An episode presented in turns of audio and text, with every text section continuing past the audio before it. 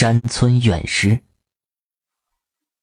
这是发生在某某山村的一个真实的故事，没有血腥的场面，没有曲折的过程，但是，一个故事足以让我吓出一身冷汗。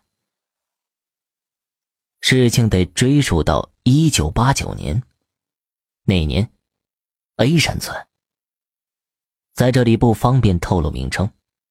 但绝对是真实发生的事情。A 山村发生了极其可怕的事情，一个村上一个星期死了六个人，全部都是面部扭曲、离奇死亡，尸体都像是被活活吓死，没有任何伤痕的窒息死亡。村上有户人家姓王，王大爷夫妇有个儿子。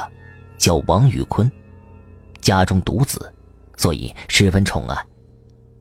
但是这个王宇坤，平时不务正业，在村上尽是惹是生非。王大爷一家也很苦恼，村上也没有人喜欢这个人。三十多岁了，一直没娶老婆，也没个正经事儿做，村里人经常背后这么挖苦他。七月份的天气。已经很热了，闷热燥人。王宇坤几天来一直不舒服，几乎不怎么出门了。老王也是焦急万分，终于在七月中旬的一天回到家，王宇坤已经没有了呼吸。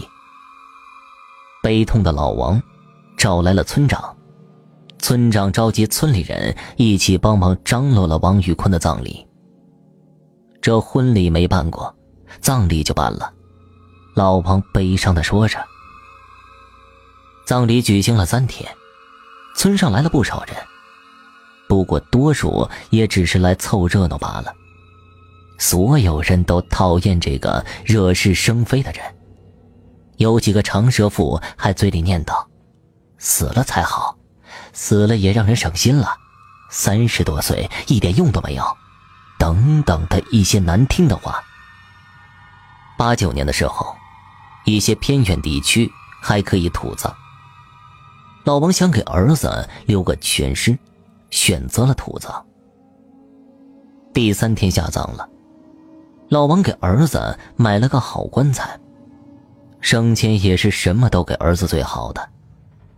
事情看起来结束了一样，但只是开始。后来的一个月内，村里离奇的事情就接二连三的发生了。先是村上的鸡鸭都莫名的死亡，后来就轮到了人。王宇坤的坟在村后的一个破草屋后面。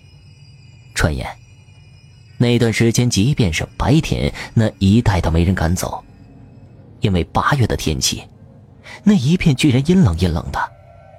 村上人都说是王宇坤阴魂不散，没人敢提起。晚上更是没人走。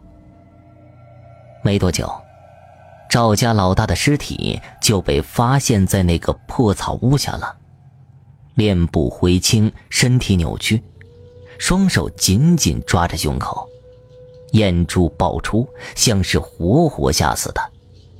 警察断定了是窒息死亡。紧接着的几天，又连续死了三个。村长觉得离奇，就找了老王协商，看看是不是王宇坤的鬼魂作怪。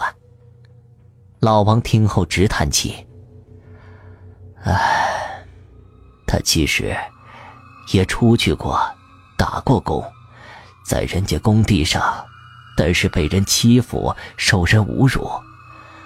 那时候，王宇坤……”算是村上有点知识的人了，上过学，所以在城里受人侮辱，自己受不了，就回了村上。可是村里人却又都说他没本事，混不下去了什么的。这孩子就开始恨这个社会，天天跟我说要报复，后来就一直自暴自弃了。我也只能看着，没办法帮他。老王老泪纵横，后来决定跟村长一起去后山破草屋，跟儿子说说。谁知刚过了一天，却又死了两个人。老王也慌了，不是都跟儿子说了，不是也烧了纸钱什么的，怎么还是这样啊？当天晚上，老王又做了个梦，梦里儿子说自己好热，好闷。第二天，老王便做了个决定，开棺。这一开棺不要紧，所有人都吓得出不了声了。老王的儿子在死了一个月之后，尸体在棺材里只有些许腐烂，但是双手高举，面部扭曲，龇着牙，瞪着眼，眼珠全是血，棺材的盖子上有很多的抓痕。可把老王给吓坏了。后来传言说，王宇坤当时并没有死，只是一种假死状态，停止呼吸了而已。后来下葬后又活了过来，在棺材里活活憋死的。只知道后来村上人建议把他火化了，又请了道士来做了法，超度了他一下。但是老王夫妇都疯了，之后。